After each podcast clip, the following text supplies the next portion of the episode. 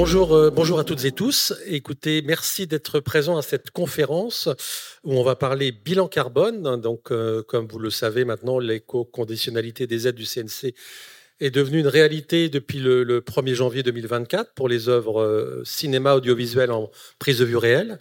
L'animation et le numérique ne sont pas encore directement concernés, mais on pense que ça ne saurait tarder. Et donc, euh, les productions sont obligées de fournir un double bilan carbone avant et après, et après tournage. Et donc, on a décidé de monter cette table ronde pour, euh, pour euh, parler un petit peu choses concrètes, les mains dans le cambouis, avec deux retours d'expérience portés par Émilie Demange, pardon, qui est chargée des coproductions au sein de France TV Studio, et Benjamin S, qui est directeur des productions chez UGC, donc cinéma et audiovisuel.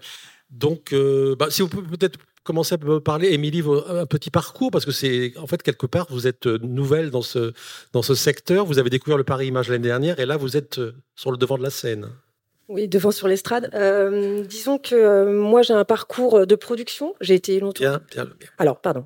J'ai été longtemps directrice de production documentaire euh, en magazine. Euh, ensuite, j'ai été à la fiction, à la production des fictions chez France TV Studio, et j'ai été un peu piquée par le virus de l'éco-production en novembre 2022, je crois. On a eu une journée de sensibilisation organisée par EcoProd avec France TV Université, et là, je me suis rendu compte qu'on en était un peu au stade zéro de l'éco-production, en tout cas chez France TV studios. Euh, et c'est arrivé à un moment, euh, on était donc on allait entamer l'année 2 du, plan d'action du CNC, donc euh, il y avait un peu l'obligation des bilans carbone qui, pointait du bout de son nez, et on était en pleine labellisation RSE. Et dans le cadre de cette labellisation RSE au niveau de la société, il fallait faire clairement des efforts sur les coproductions, et du coup, voilà, je me suis lancée, j'ai proposé, j'ai proposé la création d'un poste, et j'ai demandé à être formée.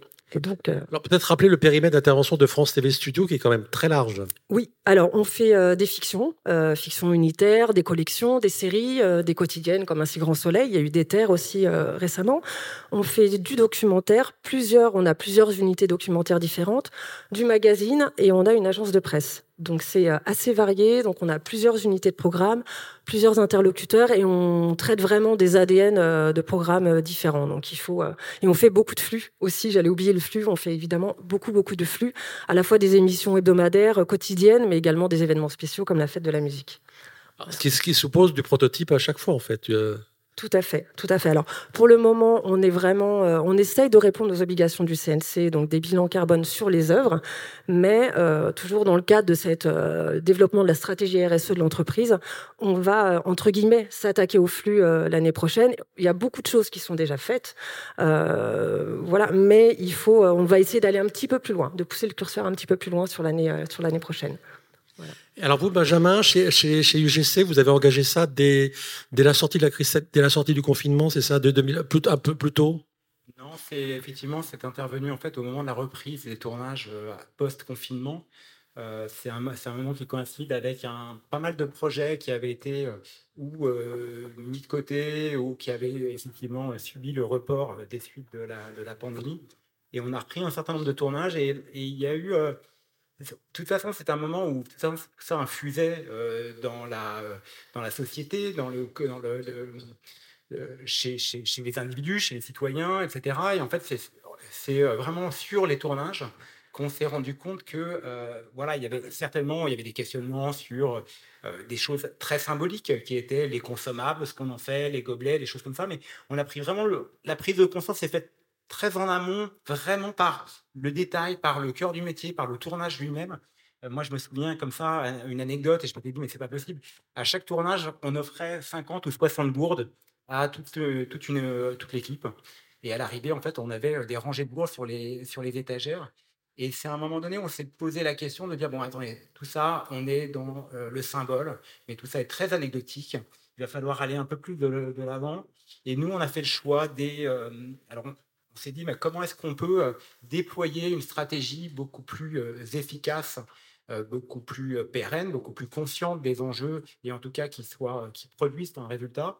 Et c'est là qu'on a, on s'est demandé comment on pouvait être accompagné. Alors, il y avait deux façons de le faire. Il y avait EcoProd qui existe, qui effectivement propose un certain nombre de, de documentation, de conseils et des choses comme ça. En tout cas, nous, chez UGC, on avait le besoin, on avait fait, on exprimé le besoin d'être vraiment accompagné.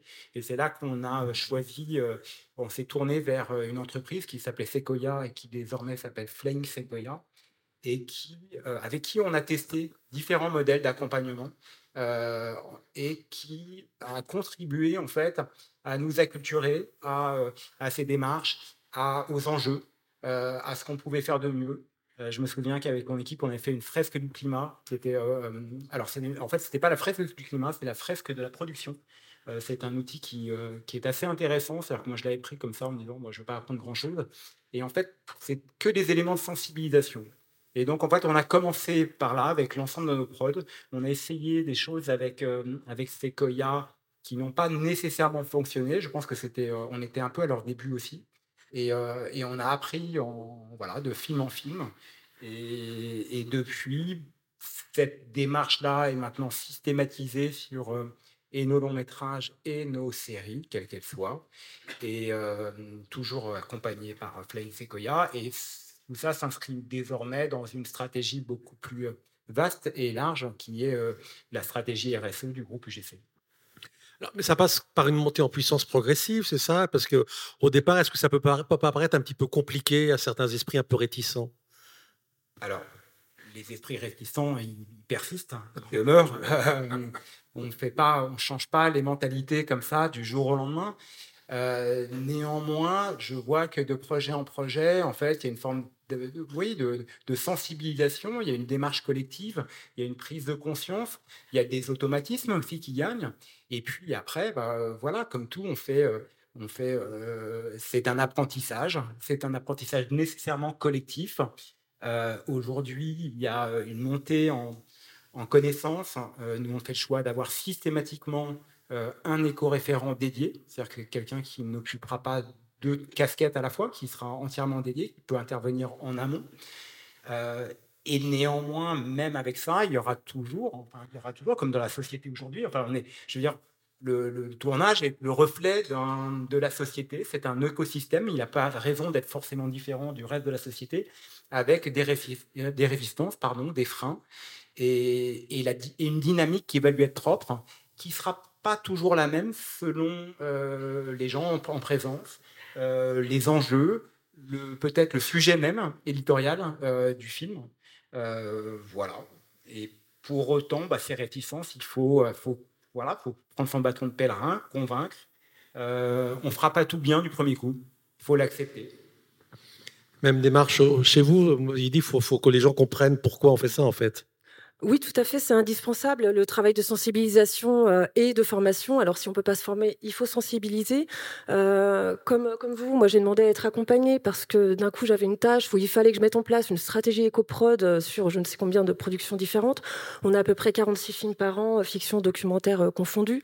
Donc, j'ai demandé à être accompagnée par Better Prod hein, pour, pour voir en fait comment, comment optimiser au mieux à la fois la collecte de données, sensibiliser, sensibiliser les équipes aussi a fait des webinaires avec chaque équipe, et tout en respectant un peu l'ADN des projets et, euh, en fait leur, euh, la structure des unités de programme. Hein, parce que en documentaire, en magazine, on travaille beaucoup à flux tendu, et on peut pas demander la même chose euh, à une équipe de fiction qui va être équipée d'un éco-manager à une équipe où ils partent à trois sur, un, sur, un, sur, un, sur une zone de guerre ou une zone tendue. Donc, du coup, le travail de sensibilisation, il est important. On a aussi organisé des, des, fresques du film. On en a fait plusieurs, fresques du climat, fresque du numérique, toujours sur la base du volontariat. Euh, j'ai mis en place d'autres choses comme euh, des éco-news, euh, je suis beaucoup allée voir les gens. L'important, c'était, avec cette sensibilisation, toujours par rapport à la collecte de données, essayer de rendre ce travail-là, qui est clairement du travail supplémentaire pour les équipes, essayer de le rendre le moins anxiogène possible, pour pas que ça desserve au final l'éco-production. Voilà. Donc, ça suppose la création de postes supplémentaires. Donc, il faut des éco-référents. Benjamin, à chaque fois, c'est le, le, cas chez vous. Ça ne peut pas être quelqu'un de la régie qui se charge en plus du bilan carbone, de tout ce qui a trait à l'éco-production. encore une fois, chaque projet a ses spécificités, euh, chaque projet a sa taille, son économie qui lui est propre, euh, son personnel.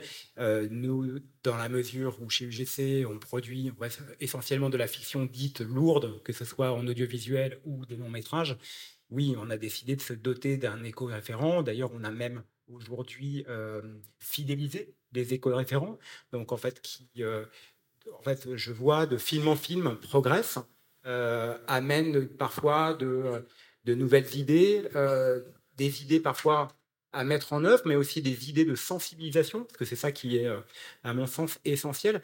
On est dans un travail de pédagogie, mais la, pédagogie, après, elle ne fonctionne que par la démonstration, par l'exemple. C'est important d'avoir des exemples concrets. Il faut toujours revenir au concret pour, en tout cas pour finir, pour achever ou continuer de convaincre, d'alimenter, etc. Non seulement parce que c'est obligatoire, on a besoin que ces exemples soient porte fruit, enfin, je veux dire, soit contributeur de résultats à l'endroit de la décarbonation d'une activité qui, de toute manière, ne sera jamais neutre. Donc ça, c'est important. Mais, euh, mais voilà, donc d'avoir aujourd'hui des gens formés euh, qui acquièrent une expérience, qui acquièrent une expérience non seulement à l'endroit pardon, de, euh, de, leur sensibilité à ce sujet, mais aussi une expérience sur comment communiquer, comment driver les équipes, comment s'inscrire dans, euh, dans, un, dans cet écosystème de production avec sa chaîne de commandes qu'on connaît tous, avec un producteur, un directeur de production, des talents, des comédiens euh, et des équipes. Et c'est comment, à un moment donné, avoir sa légitimité propre pour pouvoir avoir, sinon de l'autorité, en tout cas, être, euh, on va dire, crédible ou en tout cas légitime à l'endroit du message et à l'endroit pas que du message, mais des actions qui vont être devoir engagées, qui devront être portées, des choix, des choix de production qui sont parfois euh, voilà, des choix euh, euh, réels, importants. et après, on pourra rentrer dans le détail de, des actions, parce qu'il y en a nombreuses.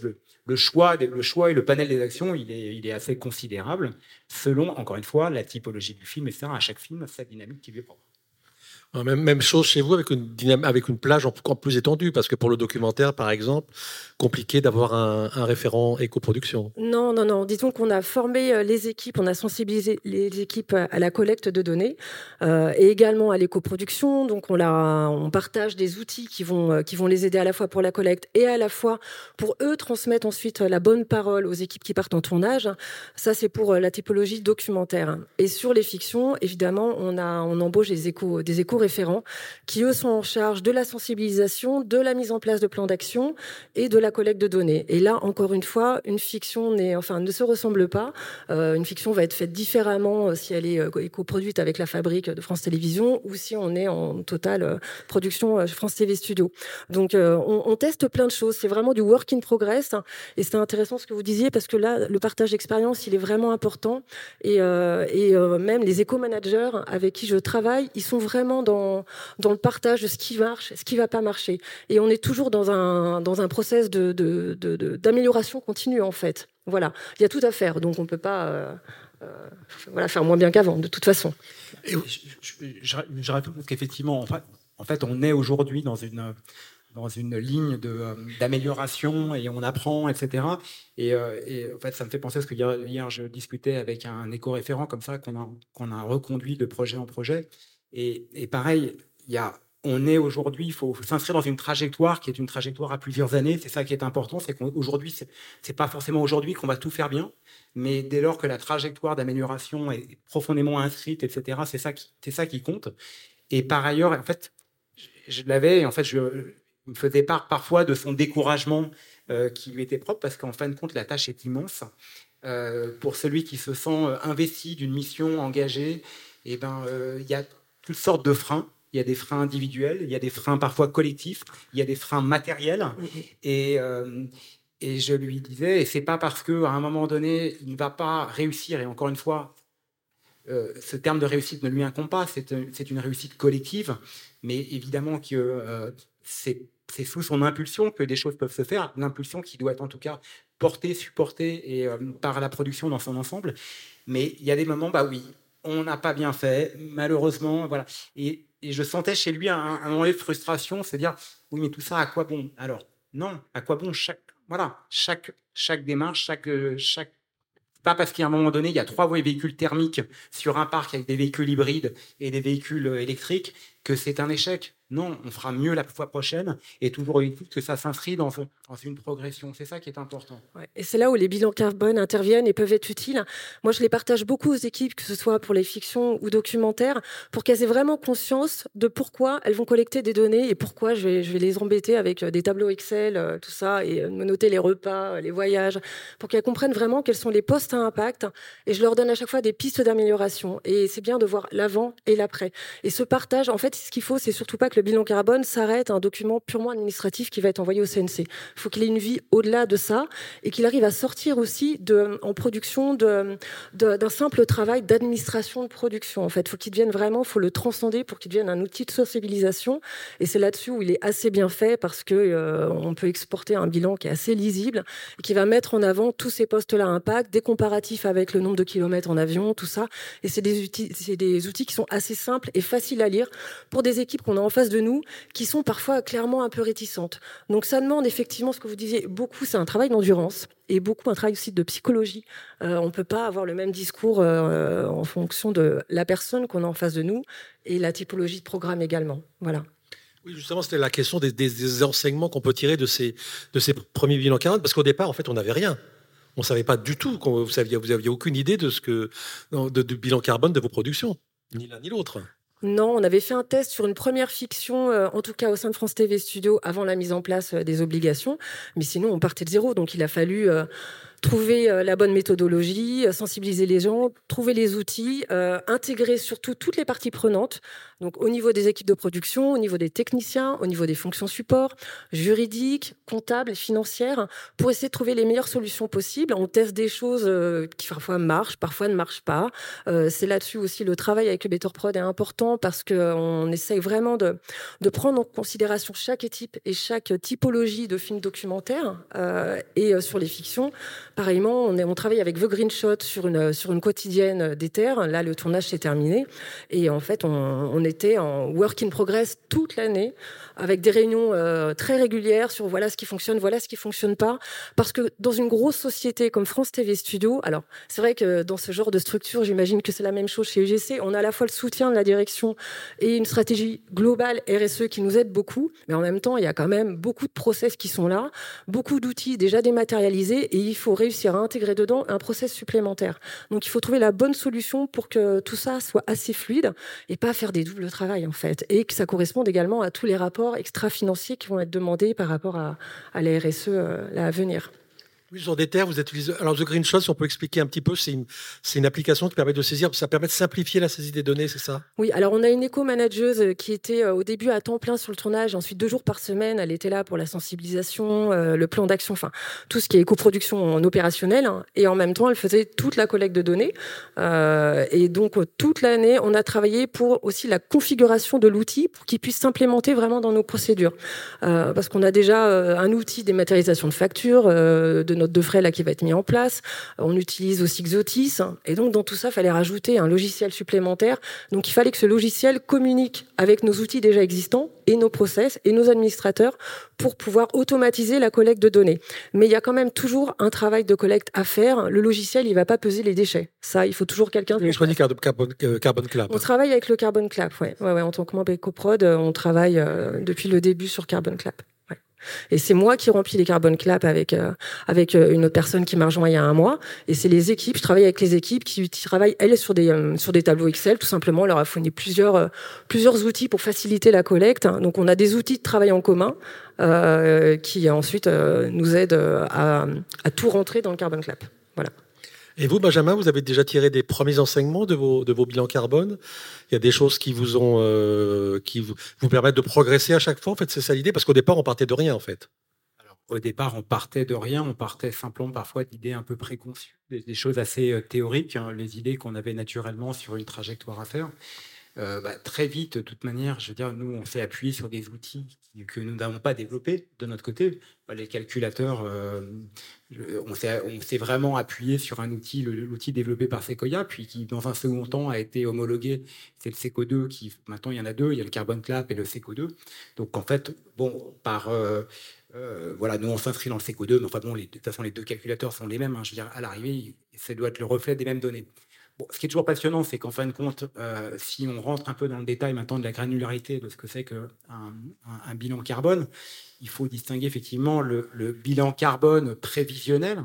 Le bilan carbone prévisionnel, qu'est-ce que c'est? C'est un bilan carbone théorique qui est euh, en fait une sorte de transposition de données financières euh, telles que le reflète un film. Donc en fait, la meilleure façon, parce que c'est aussi beaucoup ça, aujourd'hui, si on veut faire un, premier bilan carbone, que ce soit dans une entreprise, etc., c'est généralement, on parle d'un bilan, donc de données euh, économiques, des données économiques fléchées par typologie de, euh, de, services, de matériel, etc. Et c'est ça qui, euh, c'est ça qui se, se, transforme dans ce bilan. Donc, c'est plus ou moins, en fait, le reflet d'un devis. en revanche, ça donne une feuille de route. C'est-à-dire que ça, c'est une trajectoire, somme toute théorique, de ce que serait la production de, si euh, on n'infléchissait pas, s'il n'y avait pas de mesure, s'il ne se passait rien. Et derrière, à partir de là, aussi parfois d'une détection qui est faite en amont dans le scénario, etc., c'est de ça dont on définit, on va, définir, on va pouvoir définir et on va dire prioriser euh, ce qui va euh, déterminer le plan d'action applicable à l'ensemble des corps de métier, à l'ensemble de la production, pour pouvoir effectivement, avec un objectif, d'infléchir euh, notre bilan et de retrouver un bilan définitif qui, lui, sera à la fois, cette fois-ci, toujours une transposition économique d'une situation définitive, d'un coût définitif, mais aussi corrigé euh, poste à poste en fonction des choix qui auront été pris. Euh, il est évident que le bilan carbone d'une voiture thermique, et on y revient toujours, n'est pas du tout le même que celui d'une voiture électrique. Donc c'est en ça que c'est intéressant. Et donc en fait, on part de quelque chose qui est une photographie, un instant T qui est somme toute théorique, vers quelque chose qui sera beaucoup plus réaliste, qui sera le reflet euh, de toutes les actions, de la réalité opérationnelle de la production à son terme. Et, c'est là que c'est intéressant. Et donc, euh, après, on peut prendre des exemples. L'idée, c'est effectivement d'infléchir, d'avoir, euh, d'en s'en sortir beaucoup mieux à l'arrivée. Moi, là, dans, les, dans les films récents, un film récent, en fait, là, on a quelques films, nous, chez UGC, dont euh, le contenu éditorial euh, est plus ou moins étroitement lié à des enjeux RSE, des enjeux éthiques, des enjeux de parité, mais aussi des enjeux d'éco-responsabilité. Donc, encore plus que tout autre projet, ça fait sens, et c'est d'un seul coup, c'est des projets où ce sens-là sont portés par l'ensemble de l'équipe, puisqu'en fait, c'est même l'ADN du projet, sans que pour autant on soit, ça reste de la fiction pure, mais on aborde effectivement euh, tous ces enjeux-là à travers la comédie, à travers les enjeux. Donc c'est toujours intéressant parce que là, pour le coup, on met des dynamiques encore peut-être plus poussées avec des gens qui sont encore plus mobilisés. Et là, euh, voilà, un film qui va, un film pour enfants qui va bientôt sortir, euh, qui est une franchise qui s'appelle Du Cobu passe au vert. Et donc Du Cobu passe au vert. Le, le, pitch est, est, assez marrant. Et toujours est-il qu'en fait, on a divisé notre empreinte carbone par deux. Alors, l'ensemble des mesures qui ont été prises tout au long du tournage ont, permis, une réduction de 30% euh, du bilan carbone entre ce qu'il était entre le bilan carbone tel qu'il était prévisionnel avant tournage et en fin de tournage. Et on s'est dit qu'est-ce qu'on peut faire un peu mieux ensuite, une fois qu'on a mis tout ça en place? Toujours est-il qu'on n'est pas arrivé à la neutralité carbone et on n'y arrivera pas. Et on a fait le choix euh, de, euh, de, faire de, de, donner, enfin, de faire de la compensation carbone, ce que j'appellerais autrement une action de contribution collective à la décarbonation, si on fait un peu plus long. Et donc, on s'est dirigé vers euh, une, une, une, association qui fait de la euh, reforestation en France. Et voilà, on a compensé pour les 20% restants parce qu'on voulait en fait symboliquement diviser notre bilan carbone par deux. Donc, donc, il y a un gros écart entre le, prévisionnel et le, et le définitif? Pas tant Là, en l'occurrence, oui. Là, en l'occurrence, on a divisé par deux. Mais donc, du coup, ça vous permet de tirer des enseignements tout de suite, en fait, le bilan carbone?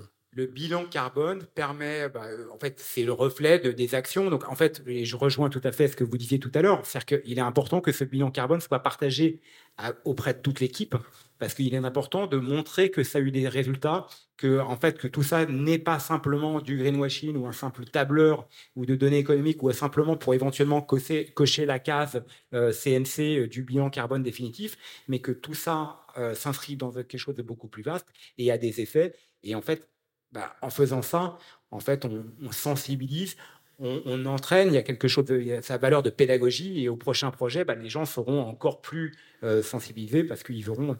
Et par ailleurs, effectivement, on voit le bilan carbone des films et le reflet de ce qui a marché qui n'a pas marché, on le voit un peu sûr. je me permets pardon, de rebondir sur nous, avec le Carbon Clap, euh, il n'y a pas que des données financières, il y a aussi beaucoup de, données euh, physiques qu'il faut rentrer, tous les transports, l'alimentation, euh, voilà, les déchets, ce qui nous permet aussi de faire beaucoup de réunions de, préparation avec les équipes hein, de production et les équipes de tournage.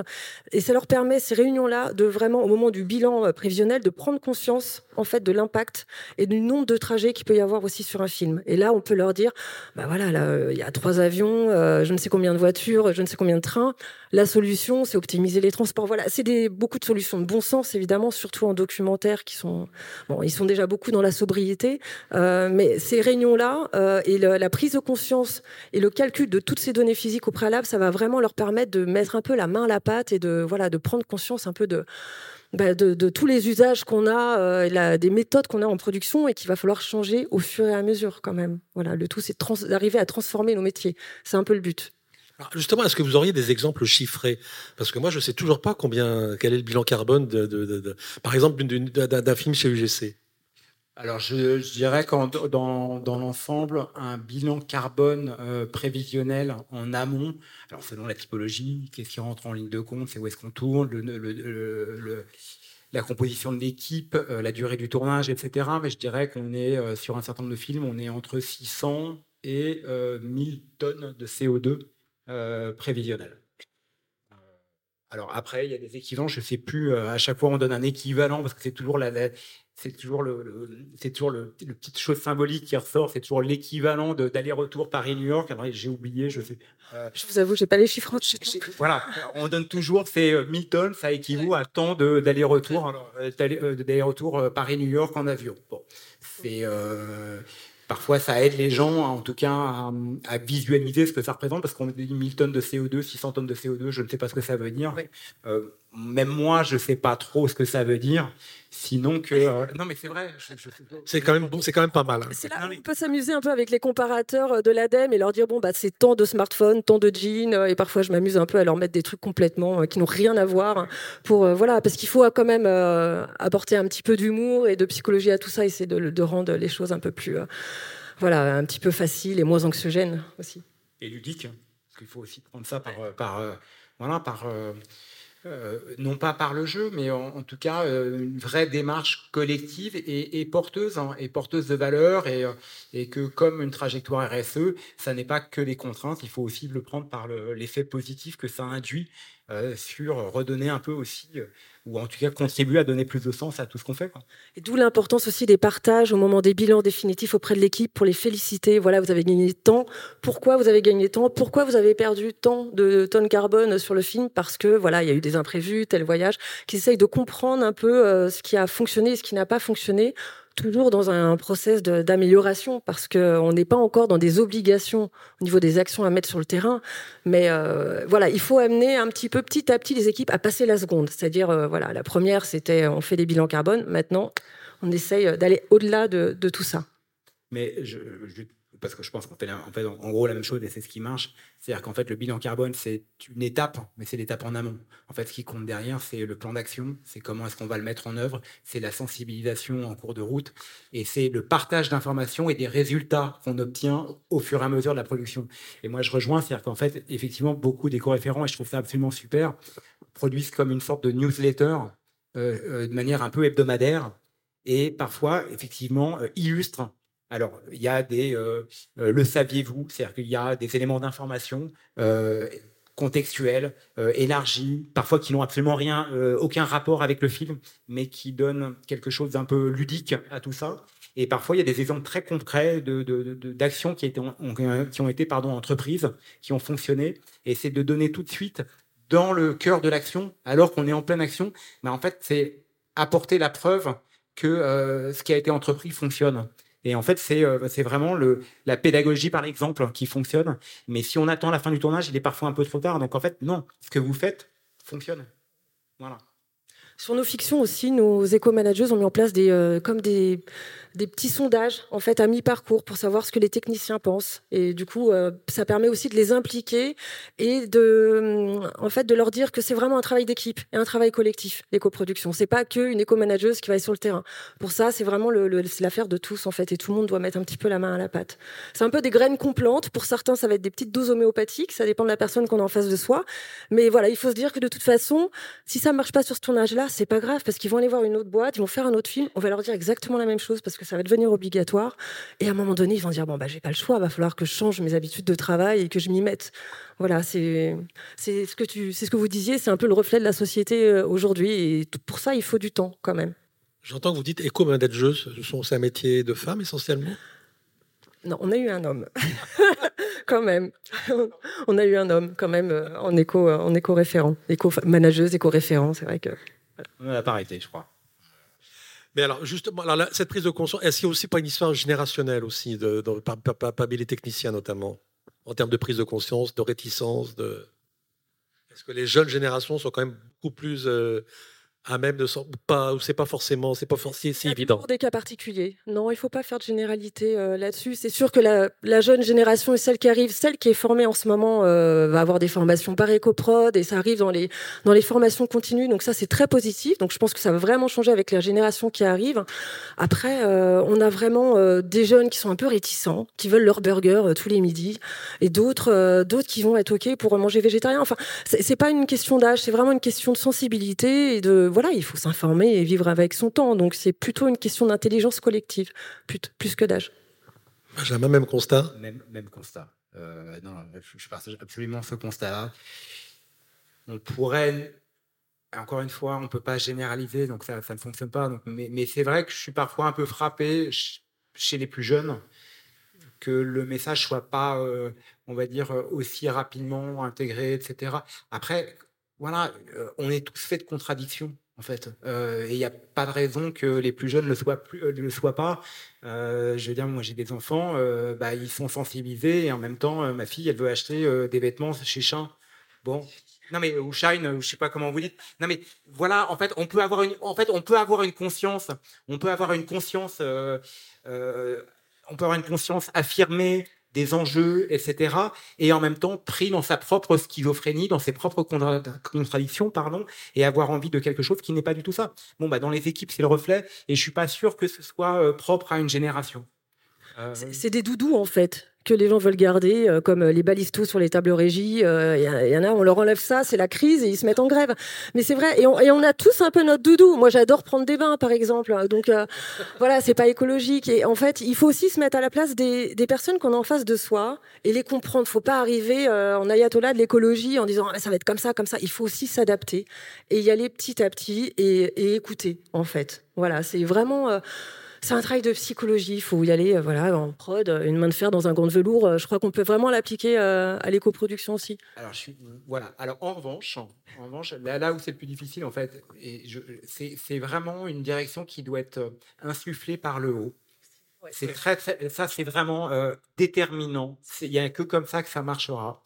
Il faut qu'il y ait une conscience bah, de la société, donc euh, France Télévisions, UGC. Il faut que ce message soit relayé par euh, la direction, tout en haut, mais aussi, ben, en fait, voilà, c'est euh, il faut suivre en fait l'arborescence hiérarchique et que tout soit pris de compte. Si à un moment donné, dans cette arborescence, il y a des bugs, il y a des freins, il y a tout. Alors là, d'un seul coup, les choses se complexifient. Et c'est très très important moi, j'appartiens à une, société où euh, je travaille avec euh, en direct. En fait, on produit, on, produit, on est à la fois producteur délégué et producteur exécutif de tous nos projets. Euh, il y a 16 producteurs artistiques qui sont les producteurs de leur propre série. Et je vois bien, tous n'ont pas la même sensibilité, n'ont pas la même envie, n'ont pas le même. voilà, j'ai quelques boomers. Voilà, je travaille avec quelques boomers un peu réticents ils me disent bah non, euh, ça va, euh, avec des trucs et ça. Et, et c'est vrai que ces réticences, il faut les surmonter. Et il est vrai que quand je fais face à ces réticences-là, à l'endroit du producteur que, avec lequel je travaille, que j'accompagne, c'est un peu plus compliqué. Voilà. Et, et, ça, je pense que c'est déterminant, c'est que effectivement, ça passe aussi par une sensibilisation générale, mais il faut que ça parte du la, question de la légitimité, elle est importante. De qui va passer le message? Bon, Il faut aussi avoir de l'expérience, savoir comment se font les films aussi, savoir comment ça se passe sur le terrain. Euh, et euh, l'appui de la direction, il est essentiel. Mais il ne faut pas que ce soit juste euh, une feuille qui va se balader comme ça et personne ne va lire. Il faut que ce soit un vrai travail d'investissement et peut-être même une réglementation interne hein, qui soit et avec des, euh, des, process qui deviennent obligatoires. Mais encore une fois, voilà, il, tout Rome ne s'est pas construit en un jour, donc il faut, voilà, c'est en work in progress, tout ça. Donc ça se fait très en amont, donc la, la, la, la mise en place d'une éco-production. Mais est-ce que ça peut influer sur l'éditorial, changer, le, changer un, un sujet, changer un scénario Est-ce qu'on peut aller jusque-là? Alors, moi, alors, moi, j'y suis euh, à titre personnel et enfin, en tout cas, moi, je suis plutôt contre. Euh, je, je, pense qu'aujourd'hui, tous les sujets euh, existent. Je veux dire, aujourd'hui, l'éditorial, ce qu'on raconte, les histoires qu'on raconte, se veulent être le reflet de la vie, de la société, du monde, tel qu'on le Et le monde, il n'est pas, il n'est pas que rose. Il y a des choses affreuses, etc. Bon, bah, c'est ça aujourd'hui un, film. Donc il y, a des, il y, a des, films qui portent des valeurs positives, il y a des films qui dénoncent, a des films qui sont beaucoup plus ambigus. Euh, voilà. Donc je, je pense pas aujourd'hui qu'il faille euh, instaurer comme ça un critère euh, qui relèverait d'une censure ou d'une forme d'autocensure. En revanche, une fois qu'on a dit ça et en fonction du, du, projet et de la typologie du projet, on peut se poser un certain nombre de questions sur la façon dont on va le tourner très très en amont. C'est-à-dire qu'il n'y a pas besoin de lancer la production et d'avoir un plan d'action pour à un moment donné imaginer que si on a un film qui va se tourner dans un parc naturel, qui va se tourner en montagne, qui va se tourner, il va y falloir quand même se poser des questions qui sont bien en amont, peut-être parfois infléchir un peu l'éditorial, mais comme en fait on infléchit l'éditorial par la contrainte financière, par la contrainte économique, c'est à se dire entre deux solutions, laquelle je vais retenir, laquelle a le moins d'impact, laquelle est la plus responsable à l'endroit de l'environnement, de la biodiversité, ce genre de choses comme ça. Et c'est là, donc en fait, on infléchit l'éditorial non pas euh, par euh, la censure, on infléchit l'éditorial par la façon dont on va le tourner. Euh, aujourd'hui, il y a des techniques de VFX, il y a des murs LED, il y a des choses comme ça. On n'est peut-être pas obligé, mais encore une fois, peut-être pas. Hein, je dis pas, il faut pas. Mais on n'est peut-être pas obligé d'aller tourner euh, à 3000 mètres d'altitude en, en, acheminant tout le matériel par l'hélicoptère. Encore une fois, je prends un, exemple extrême, mais mais il y en a, il y en a comme ça de tout ordre. Donc c'est là qui, c'est en ça que euh, cette réflexion doit se porter à l'endroit de ce qu'on raconte. Mais je pense que on ne peut pas, voilà, je veux dire, aujourd'hui, la liberté de création, elle doit être absolument préservée. Et, si on doit, et, même, et si on doit faire un film qui va dénoncer euh, la pollution, euh, et ben en fait, on peut peut-être s'interroger sur la façon dont on va euh, symboliser une usine qui, a une cheminée qui pollue. Donc là, oui, mais le contenu lui-même, je suis, pour moi, doit être préservé et on doit laisser la plus grande liberté. Je suis plutôt assez d'accord. Ça va être difficile vraiment de, censurer les auteurs. Euh, en revanche, on fait des lectures vertes des scénarios. Cette lecture est faite par euh, l'éco euh, l'éco manager, éco manageuse. Euh, là où il y a un petit problème, c'est que parfois, pour des raisons financières, tout simplement, cette personne-là arrive trop tard au moment de la préparation et le scénario est déjà écrit.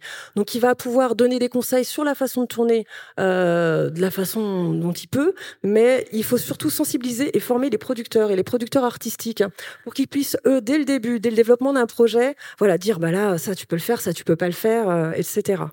ça c'est pour la partie fiction, pour les documentaires, euh, c'est difficile aussi parce qu'on est sur des sujets sociétaux, euh, voilà, ou des, reportages. Mais on fait quand même beaucoup, beaucoup de documentaires à vocation écologique. Donc euh, là, effectivement, c'est là où ça vient un peu en contradiction parce que les équipes vont nous dire bon, on fait déjà un documentaire sur l'écologie, tu vas pas nous empêcher de prendre l'avion. Bon, donc il faut trouver un juste équilibre à tout ça. Encore une fois. Alors, en termes de, de, bilan carbone, tout à l'heure, vous avez dit quelque chose qui, m'intéressait. Vous disiez on avait des idées préconçues. Est-ce qu'il y a des endroits où on pensait qu'il était facile de faire des économies qui ont été pas si simples que ça, et d'autres au contraire où ça a été beaucoup plus simple que ça? Je, pose la, vous pose la question à tous les deux. Alors comme ça, il ne vient pas forcément, euh, des, des, en tête, mais il est toujours intéressant, c'est-à-dire que si on doit... Euh, euh, un exemple, mais qui est peut-être pas vrai à l'échelle, mais qui, qui, va être assez parlant, qui est peut-être pas à l'échelle d'un film, c'est de se dire, euh, voilà, je vais renoncer, je prends des choses très très concrètes, hein, mais je vais renoncer au gobelet jetable. Voilà. Chacun va venir et on va pouvoir remettre euh, des, verres qu'on va laver, etc. Bon, bah, à partir du moment où vous avez des verres que vous devez utiliser, que vous devez laver, parce qu'en fait tout le monde peut pas, n'a pas nécessairement sa gourde, ça veut dire qu'il y a un point d'eau, ça veut dire qu'il y, a, euh, y a une ressource en eau pour nettoyer, etc. Bon, et eh ben ça va, eh ben, ça va dépendre en fonction de où est-ce qu'on est. C'est-à-dire que comment est-ce qu'on s'approvisionne en eau. Euh, est-ce que c'est une denrée euh, rare parce qu'on est dans le sud et qu'on est en, temps de sécheresse, ou est-ce que c'est euh, c'est facile? Quel est le niveau d'eau qu'on va consommer? Voilà, il y, y, a des choses comme ça où en fin de compte, ce qui semble un peu évident et en creusant un peu, peut s'avérer plus pertinent, etc. Le café, est-ce qu'il vaut on, a, on peut avoir des interrogations aujourd'hui euh, puisque en fait, euh, on parle d'éco-responsabilité, mais il y a aussi une trajectoire qui est beaucoup plus vaste et qui est beaucoup plus globale, qui est la stratégie RSE, donc qui comprend des éléments comme l'inclusion et des choses comme ça. Euh, quand on prend un café, encore une fois, j'aime bien prendre des exemples très concrets. Est-ce qu'on prend un café qui est labellisé éco-responsable, ou alors, par ailleurs, il y a aujourd'hui Café Joyeux, qui est une entreprise dont vous avez peut-être entendu parler, qui en fait qui, qui, fonctionnent sur l'inclusion, c'est-à-dire c'est des cafés qui, produisent, qui torréfient, qui ont des, sites, etc., et qui font euh, essentiellement appel à des gens en situation de handicap cognitif. Bon. Est-ce qu'on va prendre le café joyeux, qui est peut-être pas euh, labellisé éco, ou on prend le café éco C'est des réflexions qui sont intéressantes à avoir. Et c'est en ça que je dis que parfois, il, voilà, il est intéressant de se projeter très très rapidement et d'avoir une vision beaucoup plus, beaucoup plus large. De la même manière, est-ce que euh, le véhicule électrique est le moins polluant? Bon, a priori, on ne sait pas. Je veux dire, si, ça dépend par quel prix on le prend et si on le prend depuis euh, le, tout, euh, le, début de la chaîne, sa chaîne de fabrication. Et il faut aussi penser à ce qu'il adviendra derrière. Après, on peut se dire, bah, on est en France, donc quel est le mix énergétique? Comment on, on l'alimente? Etc. Et peut-être se dire, bah, écoutez, oui, un véhicule électrique en France, ça a du sens. Un véhicule électrique en Pologne, alors que quasiment euh, l'essentiel de l'électricité est fourni par des, des usines, pardon, des centrales à charbon, c'est peut-être pas le bon choix. Donc c'est en ça où de temps en temps, euh, voilà, il est intéressant de creuser. Certaines certaines choses paraissent évidentes et que quand on va quand même un peu plus loin, on se rend compte que euh, voilà, c'est pas évident. Il faut s'interroger sur l'acheminement, les, les, ressources en matériel, euh, on peut avoir, on peut se dire, bah tiens, c'est éco, mais en fait, on se rend compte que c'est acheminé de beaucoup plus loin. C'est pas parce qu'il y a euh, un, label quel qu'il soit, que ça veut dire que derrière, il n'y a pas. Euh. Donc, c'est en ça que de temps en temps, bah, voilà, d'avoir un éco-référent, d'avoir des gens sensibilisés, et même les éco-référents, parfois, en fait, on se rend compte que voilà, on n'a pas pris la, la bonne trajectoire, mais c'est pas grave. En fait, ça n'est pas grave aujourd'hui. même s'il y a urgence, et j'entends l'urgence, mais en fait, euh, voilà, on doit. La seule chose importante, c'est qu'on progresse de film en film. Émilie Oui, je suis plutôt assez d'accord, je vous rejoins euh, sur tous ces points-là. Euh, c'est vrai qu'il faut s'adapter, c'est vraiment au cas par cas, et il faut réfléchir à chaque fois si une solution qui peut, passer, qui peut sembler être du bon sens va pouvoir s'adapter au film. Euh, vous parliez des, voitures, nous on tourne les, films Alex Hugo en haute montagne.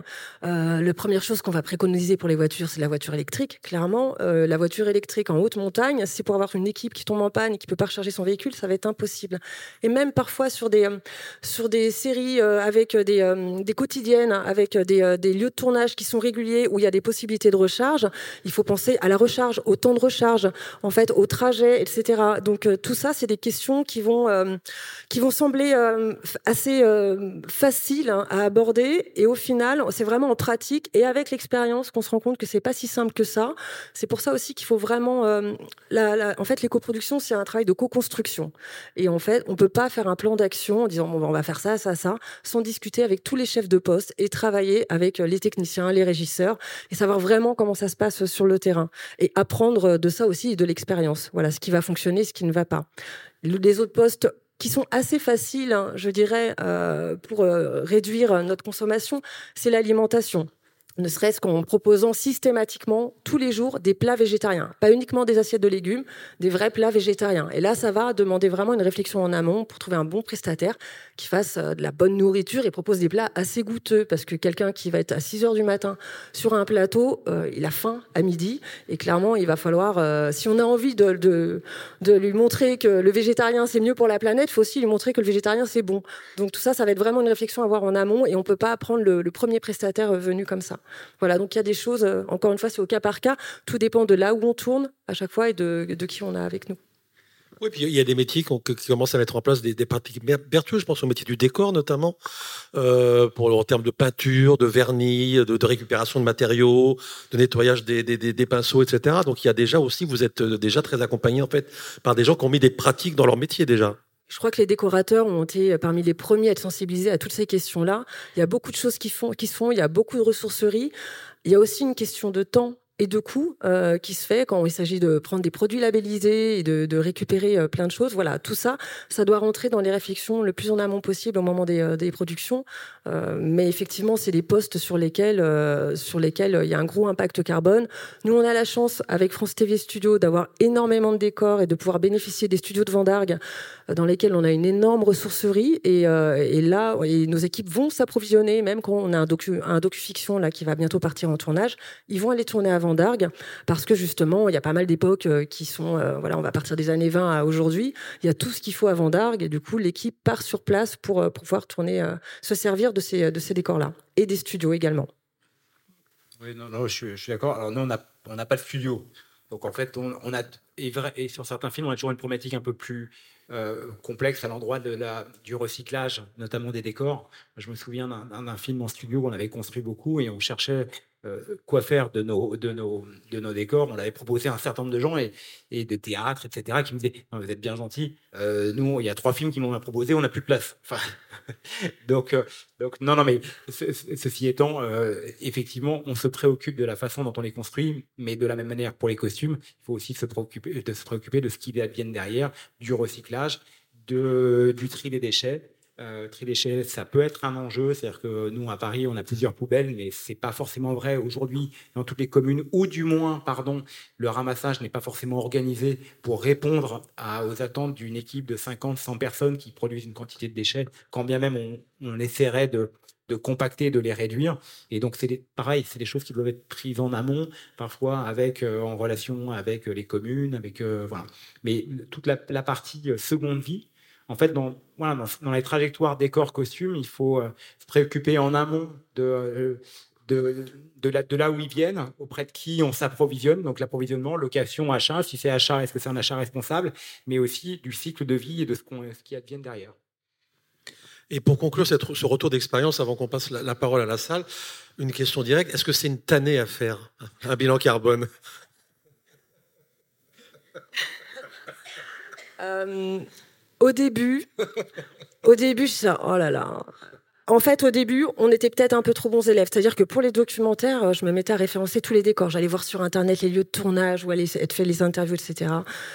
Je, les surfaces, euh, je me demandais, je me posais des questions sur les sur les euh, sur l'énergie. Et au final, avec l'expérience, j'ai appris que voilà, bah, pour certains documentaires, quand on tourne sur batterie, c'est plus nécessaire de référencer les décors. J'ai appris en fait ça rentre. C'est des bonnes pratiques qui rentrent au fur et à mesure. Et c'est pareil pour les équipes qui vont remplir les bilans avec moi. Il y a des choses qui deviennent des systématismes. Mais comme quand on va faire un devis euh, d'une production, on sait ce que coûtent les choses. Les bilans carbone, c'est un peu pareil. Ça s'acquiert avec l'expérience et on sait euh, quel va être, euh, voilà, on sait tout de suite en regardant un budget, quel va être l'impact des transports, ce qu'il va falloir qu'on rentre, etc. C'est des habitudes à prendre et c'est un nouvel exercice en fait. Donc ça va au fur et à mesure. Même je délègue. Non, je fais euh, non, j'ai voilà, même, même, même réponse, c'est la même chose, c'est pas, c'est pareil, c'est toujours les premiers pas qui sont, qui sont difficiles. Après, euh, après, on a la connaissance de l'outil, on a la connaissance de, des enjeux, on a la connaissance des points un peu euh, compliqués. On, a une connaissance, on va dire, même si on apprend de projet en projet, aujourd'hui, on a quand même une connaissance des, des points clés euh, d'un bilan carbone et de ce que comprend une production sur euh, le matériel, les transports, euh, la, les repas. Il y, a, voilà. y, y, a des grandes familles, il y a des grandes typologies de familles sur lesquelles on prête une attention toute particulière. Et voilà, donc c'est plus le reflet d'une habitude, etc. Je, je veux juste signaler quand même une chose, c'est qu'en fait, un bilan carbone aujourd'hui d'une œuvre, en fait, on parle, c'est le bilan carbone d'une œuvre dans son cycle de production ça s'arrête à la production. C'est-à-dire qu'en fait, euh, on pourrait euh, considérer que le bilan, du, le bilan carbone d'une œuvre devrait également intégrer, ce serait, ça pour le coup, ce sera dans un second temps, mais intégrer euh, son cycle de vie à l'étape de la diffusion et aussi un élément qu'on ne tient pas souvent compte, qui est son éditorialisation, le marketing, les festivals, toutes ces choses-là. voilà. Donc, il est aujourd'hui important de se dire, Aujourd'hui, un bilan carbone d'une œuvre, c'est le bilan carbone de l'œuvre à l'étape de la production. Et tout ça, c'est ce qu'apprend la fresque du film, qui est assez bien faite euh, comme outil de sensibilisation auprès des équipes, parce qu'on voit vraiment euh, l'impact euh, qu'a tous les métiers de la production. Enfin, ça va vraiment de l'écriture hein, jusqu'à la diffusion et les festivals. Hein. Et du coup, ça permet vraiment à tous les collaborateurs, fonction support, distribution, production, édito, journaliste, tout ça, de prendre conscience que chacun, en fait, on a quelque chose à faire. Voilà, pour, euh, pour être plus vertueux dans nos métiers. Aussi. Et je reviens aussi sur la question des bilans pour les faciliter. L'importance aussi, dans pratico-pratique, d'impliquer les prestataires en amont pour avoir les infos dont on a besoin. Loueurs de véhicules, taxis, euh, post-prod, euh, voilà, agence de voyage pour que sur les factures, en fait, ils nous fassent des récaps euh, de, tout l'impact des voyages, des kilométrages, euh, quelle typologie de véhicule, etc. Et ça, c'est un travail qu'on fait. Nous, on contacte tous les prestataires petit à petit pour faciliter un peu toute cette collecte et avoir comme un peu une base de données ensuite euh, par, par film, par unité de programme qui va, où on pourra aller chercher tout de suite un peu les infos qui sont nécessaires. Bah écoutez, merci beaucoup à tous les deux. Alors maintenant, on laisse la parole à la salle. Il nous reste une, une petite dizaine de minutes. Oui, bonjour.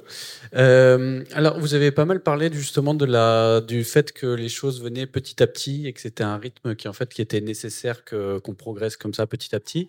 Euh, y a, est-ce que vous avez eu euh, l'occasion, je sais que c'est très compliqué, mais de faire un petit peu l'exercice de l'objectif avec, euh, bon, on a les accords de Paris où, où il y a eu par exemple le Shift Project qui a, qui a essayé de détailler un petit peu secteur par secteur le travail qui était à faire pour réduire euh, globalement les émissions.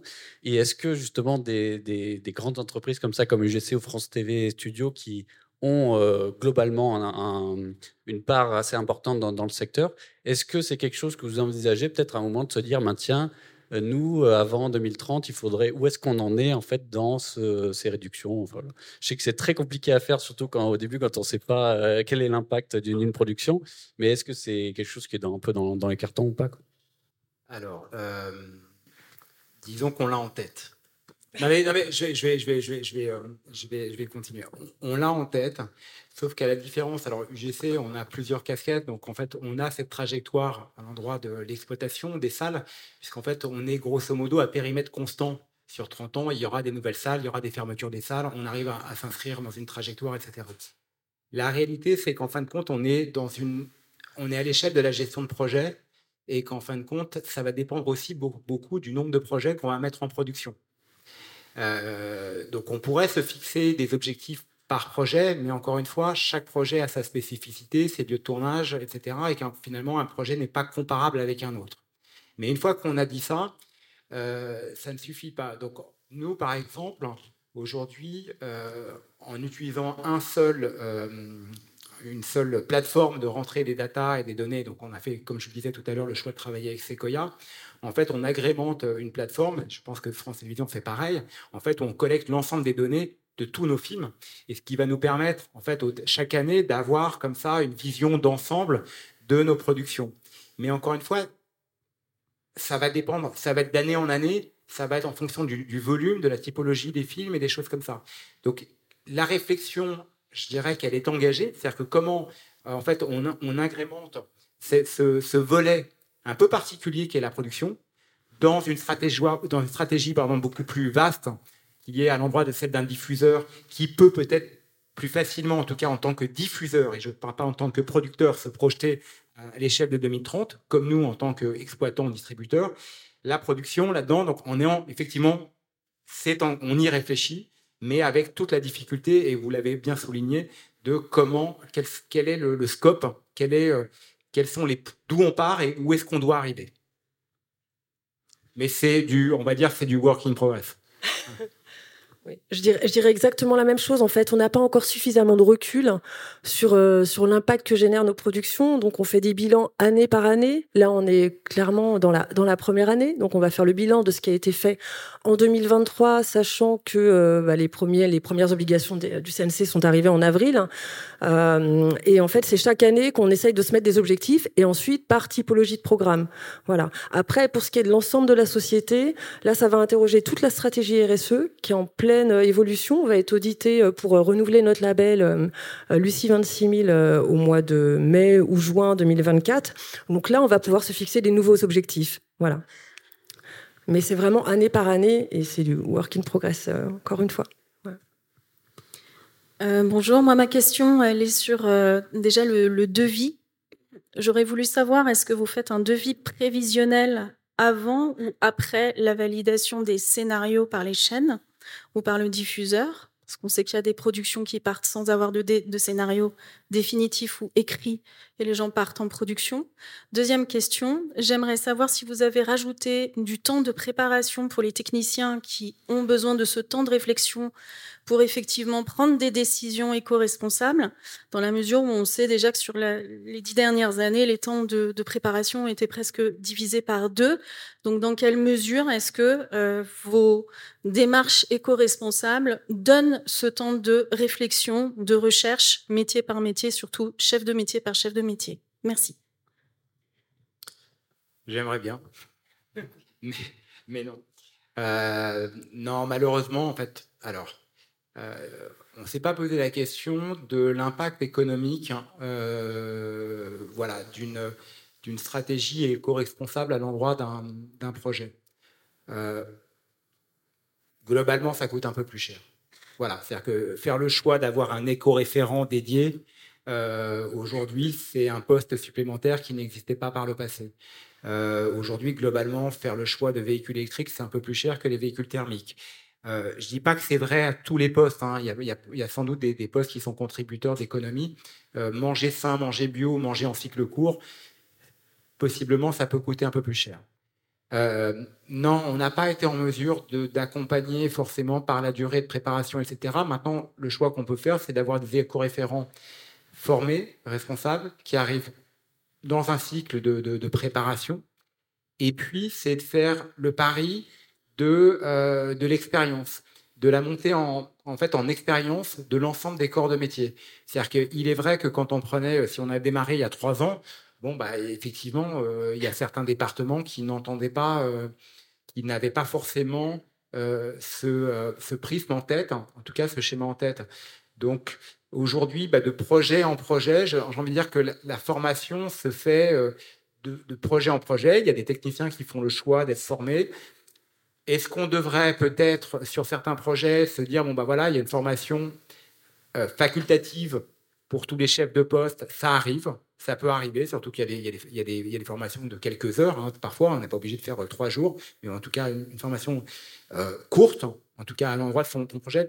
Mais non, aujourd'hui, les facteurs économiques, et je l'entends, on veut plus, globalement, mieux, pour un peu moins de, dans un périmètre financier, sinon toujours le même, constant, et parfois un peu restreint, et aujourd'hui avec différentes inflations, etc. Donc, euh, j'adorerais pouvoir vous répondre oui, et la franchise me, dit, me conduit à vous dire non, mais en fait, on fait le, on fait le pareil que chacun va se sensibiliser de, de, de projet en projet.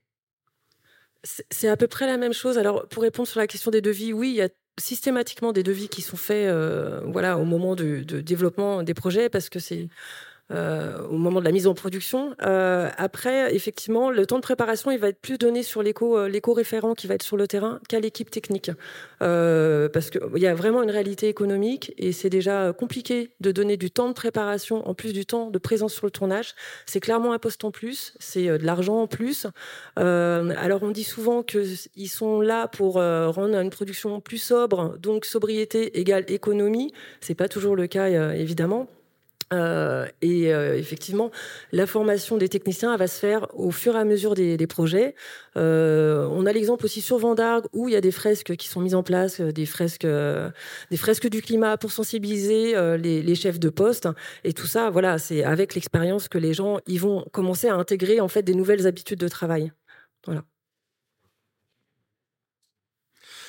Encore peut-être une dernière question, et puis après on doit libérer la salle. il reste deux minutes.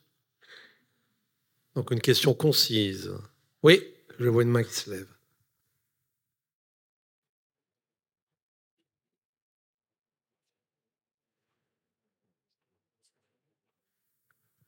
Bonjour. Bonjour Benjamin. Euh, je me présente, je m'appelle Allende, ancien régisseur, je suis éco-référent depuis euh, moins d'un an maintenant. Voilà, j'ai fait, une, des premières formations euh, EcoProd. Euh, donc j'ai un petit retour d'expérience sur euh, deux, trois projets déjà de, fiction.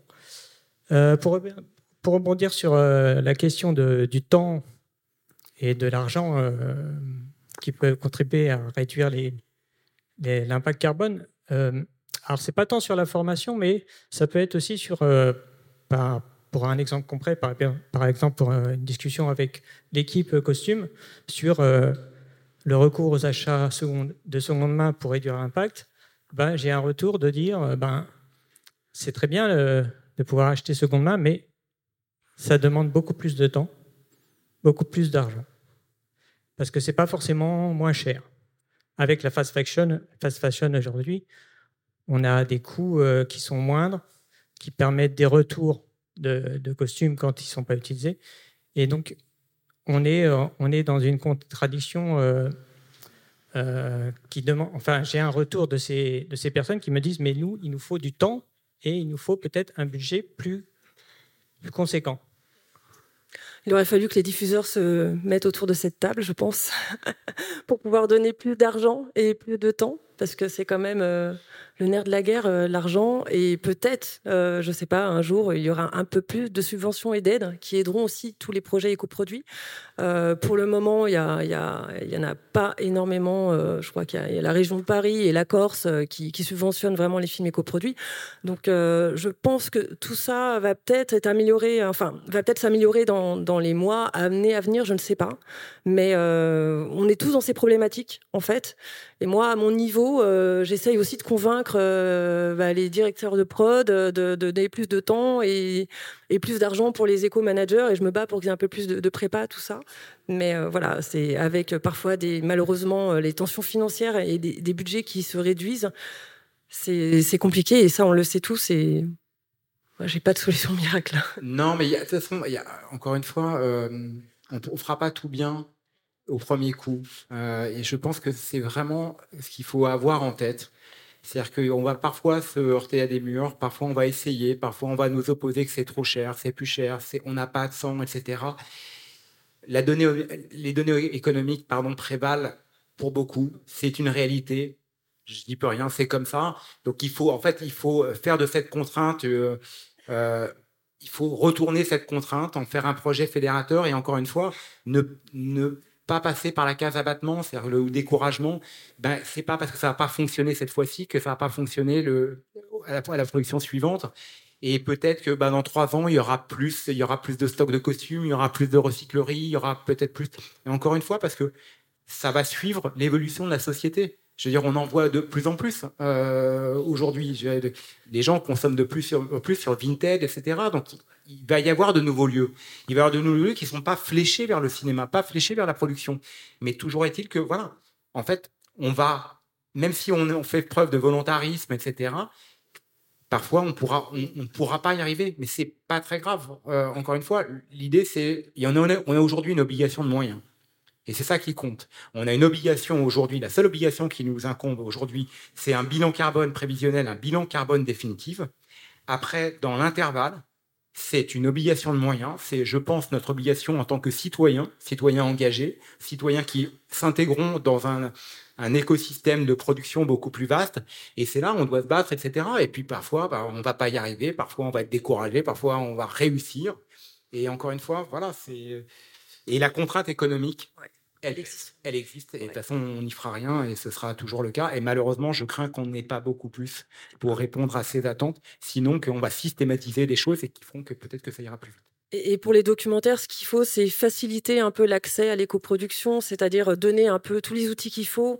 Alors, je parle des fichiers coprod, évidemment, mais aussi des petits guides d'usage, des petites notes qui vont donner euh, des bonnes habitudes aux équipes. Et tout ça, ça va rentrer petit à petit aussi. Les gens vont connaître les adresses où il faut aller chercher les costumes. Euh, enfin, ça va être, euh, voilà, il faut que ça rentre dans les habitudes de travail. Et notre devoir, c'est de les accompagner, en fait, pour avoir ces nouvelles habitudes de travail-là. Et ça se fera comme ça. Merci beaucoup. Merci.